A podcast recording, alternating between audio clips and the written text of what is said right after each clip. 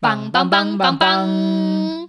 嗨，大家好，欢迎来听大人聊绘本。我是小福，我是吴先生。我们今天要介绍的是一间童书主题的博物馆，它的地点位于德国的一个城市，叫做法兰克福。那因为台湾呢有从台北直飞法兰克福的航班，交通很方便，所以蛮多人都会来这里旅游或是参加会议。例如法兰克福书展，但它知名的景点比较少，很多人都说这也很无聊。嗯，不过如果你对童书有兴趣的话呢，我就偷偷推荐这个地方给你，它叫做披头散发的彼得博物馆。应该很少台湾人会特别去参观这个地方啦。请问吴先生去之前有听过吗？对于披头散发的彼得这本书，我是有听说过，可能是在小福之前 podcast 的集数有提到，但是我小时候是没有看过这一本绘本。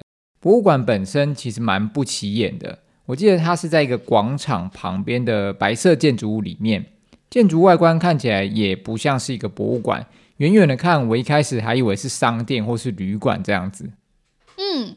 披头散发的彼得这本书啊，的确在之前的集数中有提过哦，就是介绍林真美老师的著作《绘本之眼》那一集。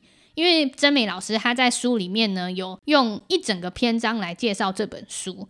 那披头散发的彼得这本书呢，出版于一百多年前，它是德国最著名的儿童绘本，也可以说是绘本的开山始祖，是童书迷不容错过的一个经典。但它大概是在这十年左右才在台湾出版中文版，所以我们小时候应该是没有机会读过。那如果我有说错的话，再请大家传讯息和我说。那接下来呢，就来介绍说，呃，如果你想要去的话，它位在哪边，然后要怎么购票？它的地点呢，其实就在法兰克福的老城区罗马广场的旁边，那你进到柜台那边就可以购票了。一个人的门票是七欧元，现场的工作人员呢会引导你下载专属的 App，可以选择你习惯的语言来听语音导览。全部听完好像要蛮久的时间呢。对，在那个 App 上面，它有两条路线的建议，一条是小孩子大约三十分钟。那成年人大约是六十分钟。那因为我们很用心的在看展览，要有一些拍照啊等等，我们大概花了两个小时左右在那间博物馆，其实会花蛮久的时间。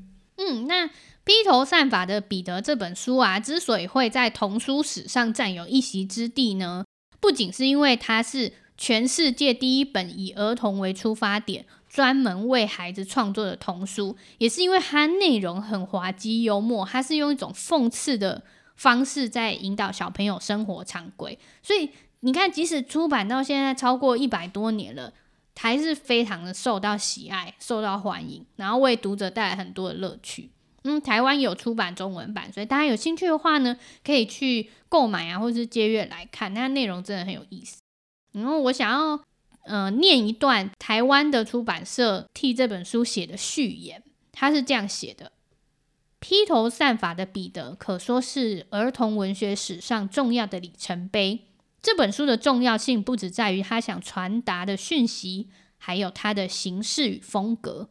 这本书是最早结合图片和文字的图画书，书中充满许多活泼鲜艳的图片和较为阴森的文字，形成了对比。那两者有所互补，相辅相成。作者笔下的每一个故事都能让小读者感受到无限的乐趣。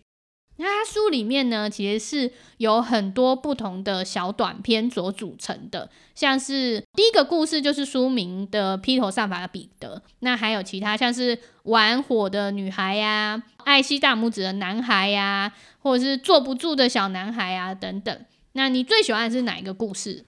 我最喜欢的故事是望着天空的汉斯。他的故事是这样子：有一个小男孩呢，他总是看着天空不看路，然后走着走着就因为不看路就扑通掉进水里。那他搭配的插画是一个拽拽的男孩，下巴都抬得高高的。那最后被救起来的时候呢，只能头低低的往下看这样子。那其实让我想到是我小时候。自己总是被大人说啊，你不要太拽啊，不要太摇摆啊，有一天你就会吃亏啊什么的。我觉得这故事呢，就是在讲我，就是心有戚戚焉，然后觉得那个插图真的是很生动。我自己最喜欢的是不喝汤的贾帕。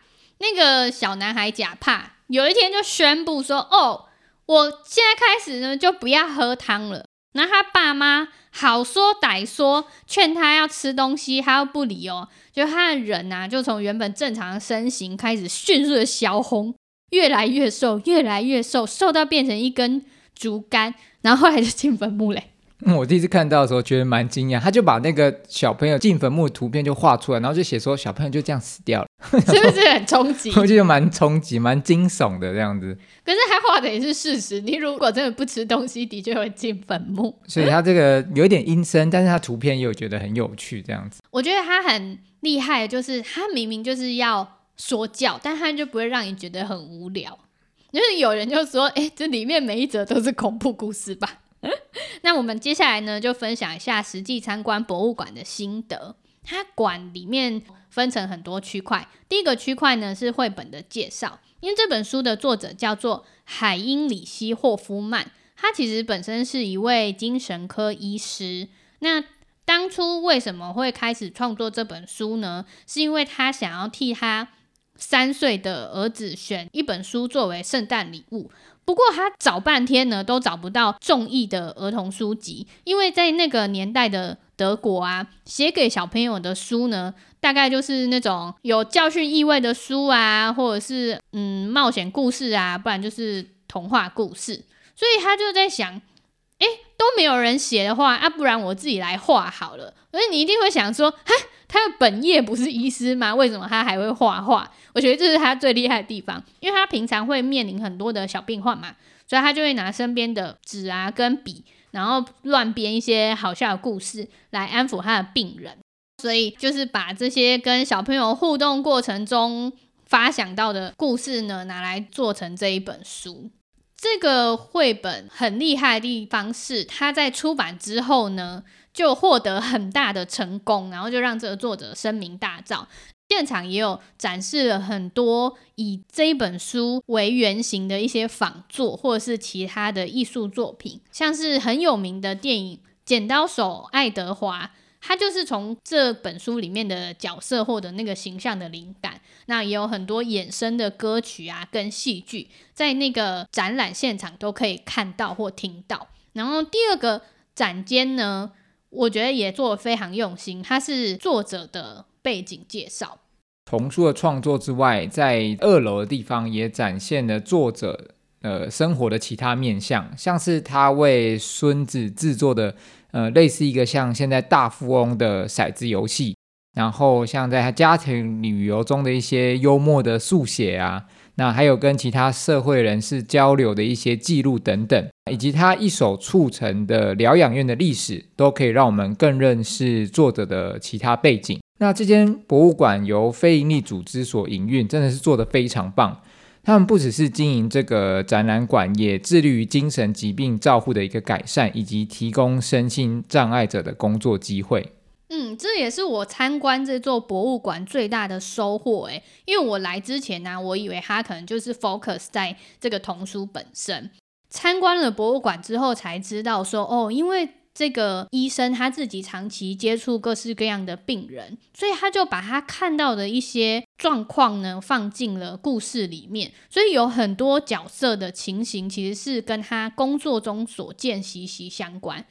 像有一个展览空间，它就将作者笔下的角色呢对应现代精神疾病的诊断，像是刚才有提到那个不喝汤的男孩，他可能就是厌食症。那有一个坐不住的男孩菲利普，那他可能就是过动症等等。接下来还有另外一个展览空间，我觉得也蛮值得一看的，它就是很多艺术家的画展。然后在这些展间中间呢，还有很多。巧思，像楼梯间里面你会看到很好玩的书中的插画，然后他们还有安排，就是你可以扮演成书中角色的一个拍照专区啊，然后一楼还有纪念品的商店。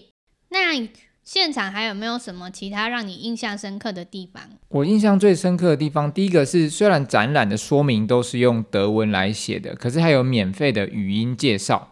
它那个 App 真的做得非常用心，而且它也不用另外再收费。让我们看展的品质大幅提高，这样子。那让我们来听一下其中一段的 App。Juana Descreñado, Petrolus Hirutus, Den Stora Bastian, Pierre Leburifé, Slovenly Peter, Piet de Smeerpoets, Pierino Porcospino, João Felpudo, Bobo Atama, Yehoshua Haparua.